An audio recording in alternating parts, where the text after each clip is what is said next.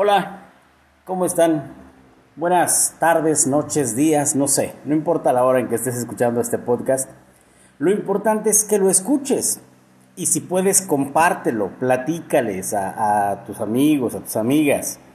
Porque la forma de pensar de cada quien es diferente. Entonces, compartiendo nuestras maneras de pensar, podemos llegar a conclusiones que no nos hubiéramos, no nos hubiéramos imaginado llegar con nuestro solo pensamiento, con nuestra sola experiencia. Por eso es importante nutrirnos de, cosas del exterior para irnos forjando nosotros mismos nuestra forma de pensar, nuestro carácter, para aprender o para decidir qué nos gusta y qué no nos gusta, porque también eso podemos hacerlo. Yo puedo decirte mil cosas, pero tú puedes decidir si las tomas o las dejas. Pero al final de cuentas ya las conoces. Es como cuando vas a comer al restaurante y te dicen, oye, ¿Quieres probar este, unas calabacitas? No, no, no me gustan. ¿Cuándo las probaste? Nunca. Entonces, ¿cómo sabes que no te gustan? ¿No? Tal vez lo ideal sería probar un poco y de ahí decides si te gustan. Podrían no gustarte, sin embargo, pues no ser tan desagradables. Pero ese es el punto. Ojalá y puedas compartir, platicar, porque hoy justamente, hoy justamente creo que platicaremos un tema que es que es importante y no es no es exclusivo de los mayores de 20 o de 30 o de los menores de 15. No, no, no, no. Es un tema que creo que nos, nos incluye a todos de alguna manera. Padres e hijos por igual, hermanos, hermanas. Yo creo que todos podemos platicar, podemos tener ideas diferentes de, de lo que vamos a platicar el día de hoy. Y justamente es eso de lo que quiero platicar. La responsabilidad. Y no hablo de ser responsables o de, o de portarnos bien y hacer las cosas en tiempo, en forma, de responder adecuadamente, ¿no? Hablo de la responsabilidad que tienen los padres para educarnos y la que tenemos nosotros como hijos también para hacernos cargo de nuestros, de nuestros actos. Porque no es lo mismo, ¿no? ¿Hasta qué punto ¿Hasta qué punto o hasta cuándo podemos responsabilizar a nuestros padres de nuestra educación? ¿A los 10 años, 15 años, 20 años? Tal vez no haya una edad correcta a la cual podamos responsabilizar a los padres de nuestra educación. ¿Cuántos embarazos en adolescentes, en chicas jóvenes, chavos jóvenes, porque vamos a hablarlo así? Cuando hay un embarazo no solamente está involucrada una mujer, también está involucrado un hombre. Y muchas veces son chavos pues que no han terminado la escuela, que no tienen ni idea de lo que podría pasar, que no tienen ni la más remota idea de que esto les pueda pasar y lo peor del caso no sabrían qué hacer después. Y ocurre, ocurre. Hasta ahí, o bueno, en ese punto, ¿hasta dónde podemos responsabilizar a los padres? Pues dirás, pues si los chamaquitos tienen 13 o 14 años, pues por supuesto que la culpa es de los papás. Si tiene 15, 16, claro. Pero si tiene 20, 22, 25, digo que ya no son unos chamaquitos, pero pues al final de cuentas ya no es responsabilidad de los padres. A esas alturas ya no. ¿En qué momento puedes desprenderte, puedes cortarte el cordón umbilical de tus padres? O debes. Porque a veces los hijos somos como, como convenencieros, ¿no? Ay, pues mi mamá me regañó, ay, yo le hago caso a mi papá. Y mi papá me dio permiso y me vale lo que diga mi mamá. O viceversa.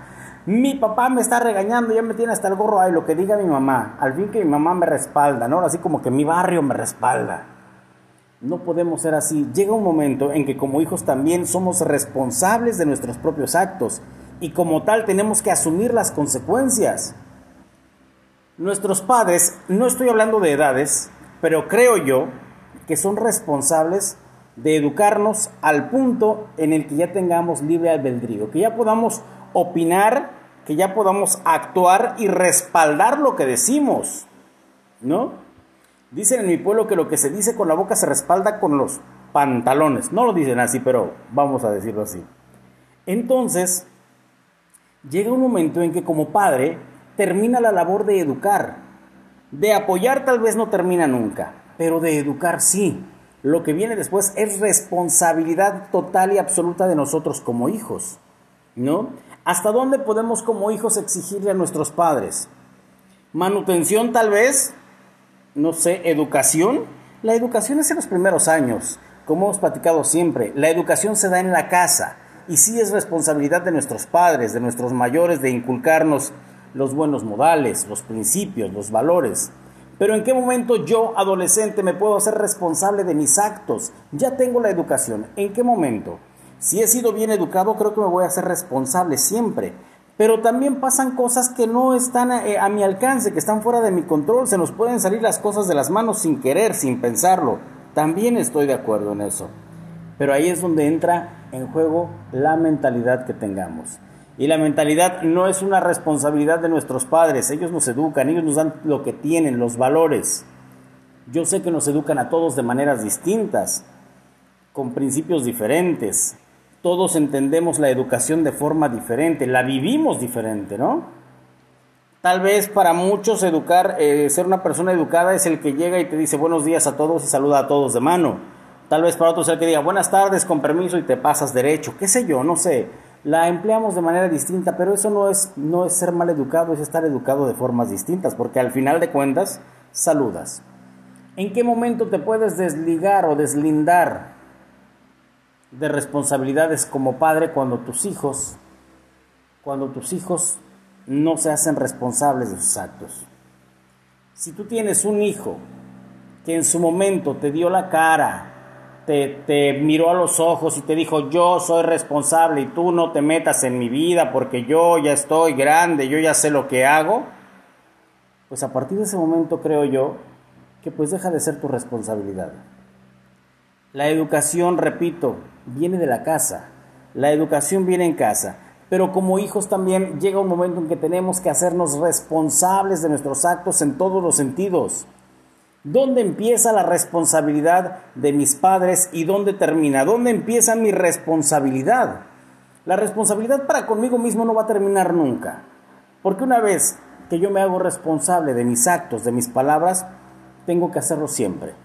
Cuando eres niño puedes decir, ay, no sé qué, una grosería y tal vez no es tu responsabilidad porque lo estás aprendiendo en tu casa. Entonces es responsabilidad de tus padres de decirte, esto no se dice, no está bien dicho, no se hace así, aquí no es así. Pero, ¿qué pasa cuando a pesar de saber lo que es bueno, lo que es malo, lo que es socialmente permitido y lo que no, tú sigues haciendo las cosas como con las patas? Esa ya es una cuestión de mentalidad. Es una cuestión de, de enfoques, de tu propio pensamiento. Me ha tocado ver familias, o mejor dicho, yo conocí familias, una familia para ser exactos.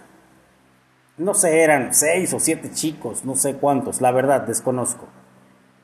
De todos ellos, a muchos los veías en la calle, sucios, a veces sin zapatos, a veces con, o sea, bueno, sin, sin peinarse, sin arreglarse.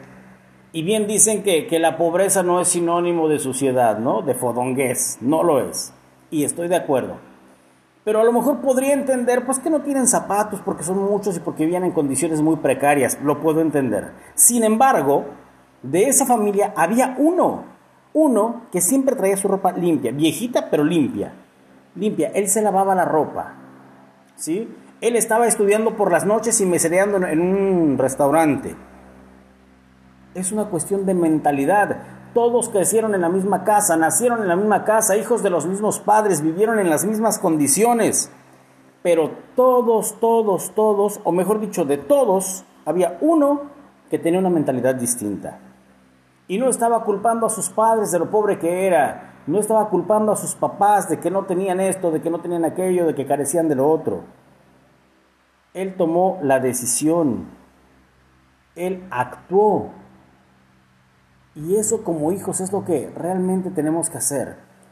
Si por nuestros padres fuera, todos seríamos yo creo que unos baquetones, porque nuestros padres muchas veces nos aman de manera tal que no quieren que movamos un dedo, que no levantemos la mesa, que no trapemos, que no, que no hagamos cosas. Y eso es por amor, pero ya, ya este, nos están maleducando, pero según por, por darnos amor, ¿no? Y hay quien tiene esas posibilidades. Te puedes encontrar a gente que no sabe coser un huevo, que no sabe eh, planchar un nada, ¿no? yo soy uno de ellos, yo no sé planchar.